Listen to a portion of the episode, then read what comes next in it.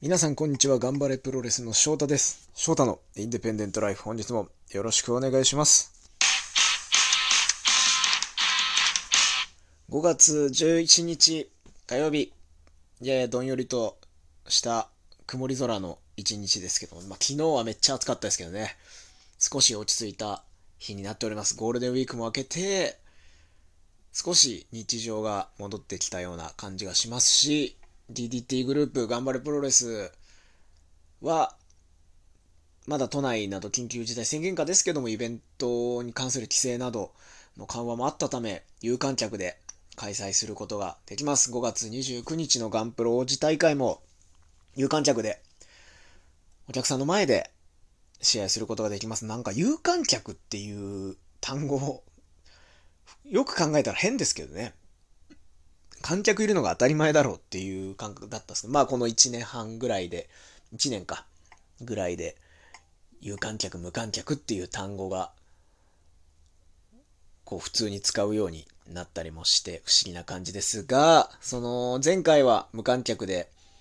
行われた天竜プロジェクト5月12日明日、お客さんを入れて開催させていただきます。そこで、僕は新井健一郎さんとシングルマッチが組まれているんですね。あの、ちょっと新井さんとのこう、なんでこう、ハッとして Good というタッグチームが生まれたかっていうのを少し話したいなと、今日は思ってるんですけども、シュープロモバイルで熱戦譜ちょっとチェックしてみたら、2015年のガッツワールドですかね。その辺から僕と新井さん、組み始めてる、ハッとして Good というチームで組み始めてるんですけど、もともと新井さんはこうね、ずっとドラゴンゲートでやっていた中で、多分2000、そのスタイル E の末期ぐらいの時に、スタイル E っていう団体が西調布にあったんですけど、僕がね、デビューした団体の。まあ、そこの、もう、外敵の解散に向けて最後の外敵だったのが新井さんなんですよ。で、ガッツワールドでもベルトを取って、いわゆる所属の人間からすると外敵としてやって、僕もレギュラーで出ながらだ、で、その後にガッツワール所属になるんですけど、新井さんというのはずっとこう、体格にいる人のイメージというか、まあ実際そうだったんですけども、そうやってこうみんなが、打倒荒井健一郎、荒井健一郎ぶっ潰してやる、倒してやるってガガツガツガツガツしてる中で、こう、あの頃から荒井さんは独特のリズムと独特の試合運びで、こう、ストレートを投げていく選手たちをひらりひらりとかわしていくように、また魚でするようにベルトを奪ってトップを張ってたわけなんですけども、インディー界をそれでのし上がっていったというところがあるんですけど、まあ、そんな中で、僕はもうずっとスタイルの頃から新井さんに対してぶっ倒してやるっていうのはなくて、この人は戦ってみたいなっていう。で僕はまだ若手でそんなに、正直自分のプロレスも確立してなかったなとすごく思っていて、いわゆるみんなからこう、プロレスこうあるべきだと言われるものをなんとなく受け入れて、まだ、いやもう自分のやりたいものを確立してこういうプロレスをやるんだっていう意志が弱かった時期なんで、あの頃の試合を見るとやっぱり物足りないレスラーだなとすごく思うんですけど、まあその中で、新井さんとは戦ってみたいな、僕だったらこんな試合やるのにみたいなものがこう憧れとともにありまして、あんまり新井さんに対してガツガツ行く側ではなかったし、戦う機会もずっとなかったんですけども、トンパチマシンガンズというユニット、折原さんがですね、やっているユニットに新井さんがいまして、まあその中ではトンパチマシンマシンガンズの内部で、やや亀裂が入ったタイミングで僕が新井さんを救出に入るという出来事があって、それをきっかけに僕らタッグ組みましょうということでトンパチマシンガンズとの構想、IWA 熱波軍、そして安倍徹という、もう今やね、インディー界を代表するような二人とも選手になりましたけども、とのタッグと、その GWC タッグ戦線を、ぐわっとこう、新井さんと駆け抜けたタッグがそこで誕生したわけなんです。その後も、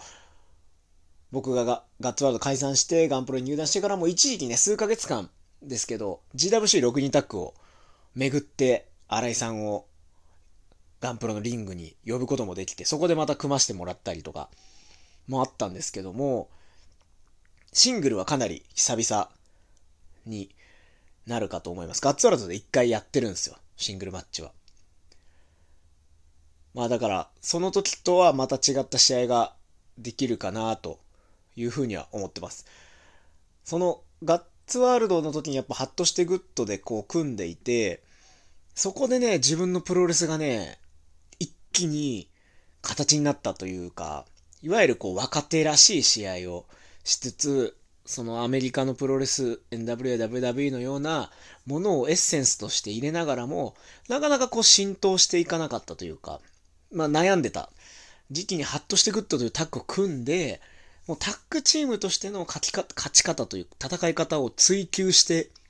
いって、おそらくキャリアあの頃10年いってないぐらいだったと思うんですけど、そうですね、2015年から16年なんで、8年とか。その時に、まあ、なかなか尖った試合をしていたなと。いろいろこう憧れのね、チームはロス・ゲレロスはもちろんそうですし、ブレーンバスターズとか、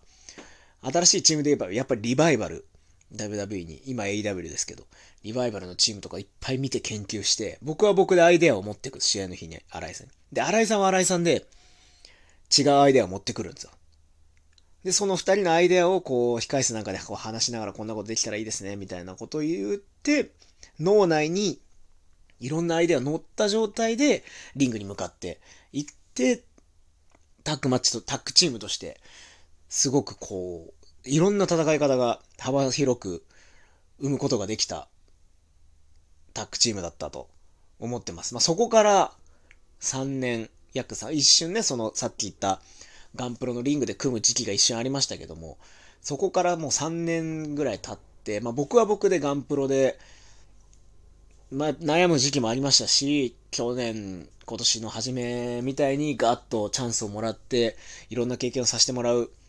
こともありました。新井さん新井さんで、インディー界をね、やっぱ腕一本で、ここまで生き残ってるっていう人は、僕が尊敬するこう、インディー界を放浪しているレスラーって、まあ何人かいるんですけど、その中の一人なんですよね、新井さんって。その腕一本で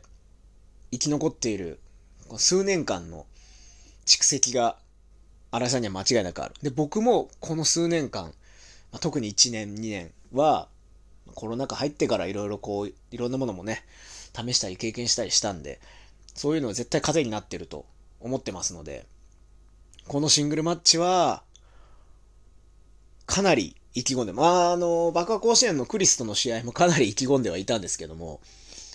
この新井さんとの試合も近づくにつれて、どんどん自分の中で自分に対するプレッシャーというものがどんどん上がっていってる、いう感じがします。もちろんその今までガッツワールドだったり、ガンプロで僕と新井さんの